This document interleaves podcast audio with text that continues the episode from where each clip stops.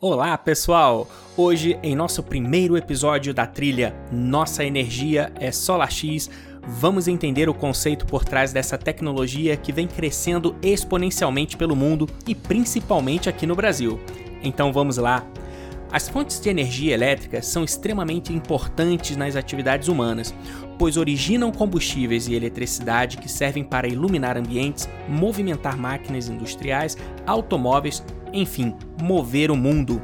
No Brasil, as principais fontes de energia são petróleo, a partir desse minério fóssil, hidrelétrica, gerada a partir da movimentação de turbinas impulsionadas por água, de rios acumulados em barragens.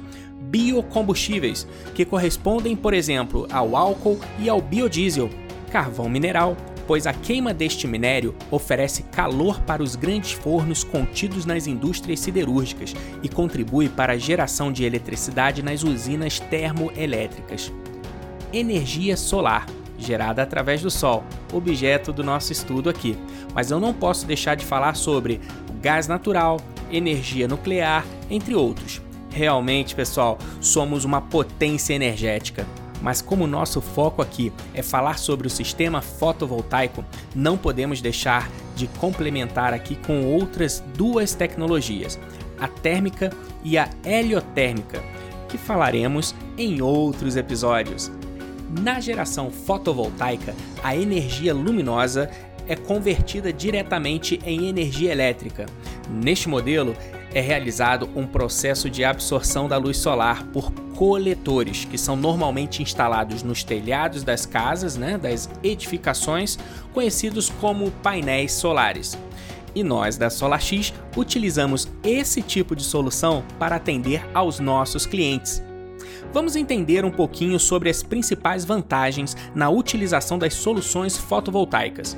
Ao contrário dos combustíveis fósseis, a energia solar não emite dióxido de enxofre, SO2, óxidos de nitrogênio, NOx, e dióxido de carbono, o conhecido CO2. Todos gases poluentes com efeitos nocivos à saúde e que contribuem para o aquecimento global. Entre outras vantagens, podemos citar: é renovável, pois consideramos a energia do Sol inesgotável, e também ocupa pouco espaço. Ao contrário, por exemplo, das hidrelétricas, a produção da energia solar não demanda ocupação de grandes áreas, com processos de desocupação de regiões naturais, etc. Uma outra vantagem é o seguinte: possui baixa necessidade de manutenção, pois os equipamentos utilizados são resistentes e praticamente não oferecem custos de manutenção. E por fim, é acessível em lugares remotos. Por não demandar grandes investimentos em linhas de transmissão, é possível beneficiar aquelas comunidades mais afastadas dos grupos de centros urbanos. Com tantas vantagens, ainda é possível observar um outro incentivo, especialmente aqui no Brasil, devido a duas características-chave. Primeiro, possuímos grandes áreas com radiação solar incidente. Segundo, estamos próximos à linha do Equador, o que nos favorece numa maior duração da incidência solar em relação a outros países desenvolvidos que também fazem uso desse sistema.